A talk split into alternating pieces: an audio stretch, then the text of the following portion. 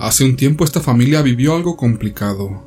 Rumores y celos desencadenaron una sorprendente traición. Lo que comenzó como chismes reveló que alguien cercano les hizo brujería. Suscríbete y dinos qué opinas. Escuchemos el siguiente relato.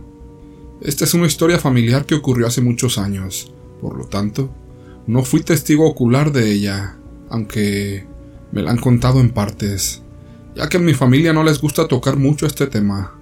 Fue algo que los lastimó profundamente, tan fuerte que rara vez hablan al respecto, aunque suelen tener mucha precaución al hablar de ella.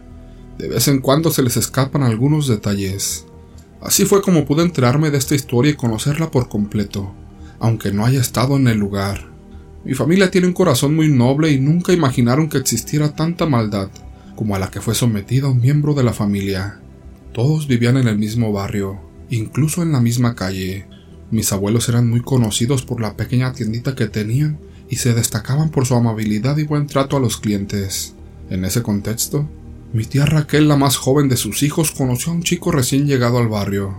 Primero fueron buenos amigos, y su amistad creció hasta que se convirtieron en novios. Pocos meses después, Daniel le pidió matrimonio a mi tía de una manera muy romántica. Todo parecía perfecto, y ambas familias se llevaban muy bien. Por ser la más joven, mis abuelos celebraron la boda con entusiasmo. Mi tía era diferente, una niña y señorita muy consentida, bien educada y un tanto retraída. No solía convivir mucho con otras personas y se destacaba por su forma de vestir. Ella era lo que conocemos acá en México como una chica fresa. Siempre andaba muy arreglada. Esta característica la hizo la víctima perfecta para crueles comentarios despectivos por parte de otras chicas en la colonia. Mi tía estaba al tanto de esto gracias a su amiga Juliana, quien siempre le informaba todo lo que decían sobre ella. Mi tía confiaba plenamente en Juliana, ya que crecieron juntas y ella incluso le ayudaba a planear la boda. Nunca pasó por la mente de mi tía o mis abuelos lo que esa persona sería capaz de hacerle. Aparentaba quererla mucho, pero en realidad le tenía mucha envidia. Además a cada rato le hacía comentarios pasivo-agresivos. Un día mi tía descubrió que su amiga se le insinuó a su esposo, quien unos días después le dijo a ella la verdad. Incrédula, buscó a un brujo que le leyera las cartas para confirmar la historia.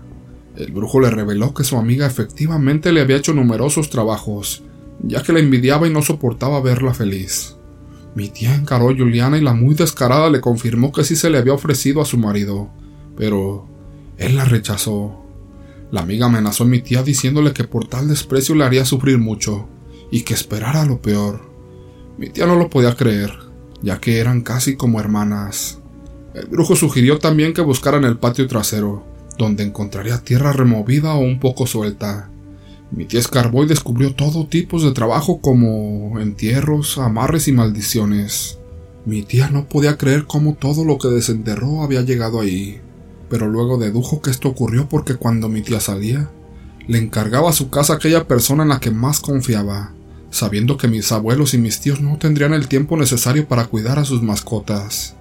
Por ello, se le encargaba a su amiga Juliana. Esta aprovechaba ese tiempo para enterrar todo en la propiedad de mi tía. Al descubrirlo, mi tía sacó todo lo que encontró y lo quemaron, pensando que así podrían liberarse de todo aquel mal. Sin embargo, estaban completamente equivocados. Volvieron a enfrentar a Juliana, diciéndole que sabía lo que había hecho y que le había deseado el mal todo este tiempo. Mi tía echó a Juliana de su casa y se distanció por completo de ella. No podía creer que la persona en la que más confiaba le estaba haciendo todo ese daño. Juliana quería quitarle todo, su esposo, su casa, no quería verla más. Poco tiempo después la salud de mi tía se deterioró. Estaba pálida y demacrada, casi llegando hasta los huesos. Comenzó a tener comportamientos raros y agresivos. Dejó de comer y tenía pesadillas constantes. Prefería no dormir en casa debido a los ruidos extraños que siempre se escuchaban. Ante esta situación, decidieron bendecir la casa, ya que se veían sombras extrañas por todo el lugar. Al principio pensaron que era su imaginación, pero no todos podían imaginar lo mismo. Eran sombras grandes y negras que a veces movían cosas y caminaban por los pasillos. Con la bendición, pensaron que todo quedaría limpio, pero el mal solo se alborotó más. Todo empeoró gradualmente, y mi tío consultó al sacerdote. Este le dijo que algo se había adherido a mi tía debido a la brujería realizada. Cuando una persona susceptible a los espíritus es víctima de brujería, puede quedar poseída.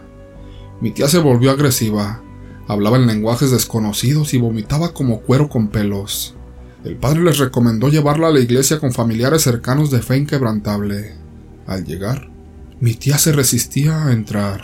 Entre todos la llevaron cargada, y adentro, el padre les pidió que rezaran sin parar y que por ningún motivo soltaran el rosario. Durante el exorcismo mi tía hacía gritos desgarradores y voces inhumanas. En un momento, se desvaneció para luego flotar por el aire como en las películas de terror.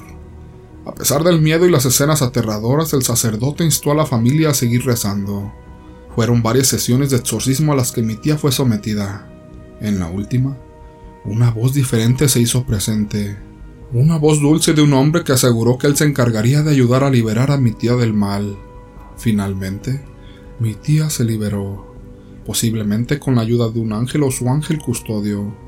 Después de estos eventos mi familia se acercó más a la iglesia, y el padre confirmó que todo fue causado por la brujería. Este suceso dejó claro que es crucial tener protección adecuada contra el mal, ya que, de lo contrario, nuestra alma puede ser fácilmente susceptible a ataques demoníacos. La experiencia de mi tía terminó de manera positiva, pero se conoce que hay muchas otras historias con finales menos felices.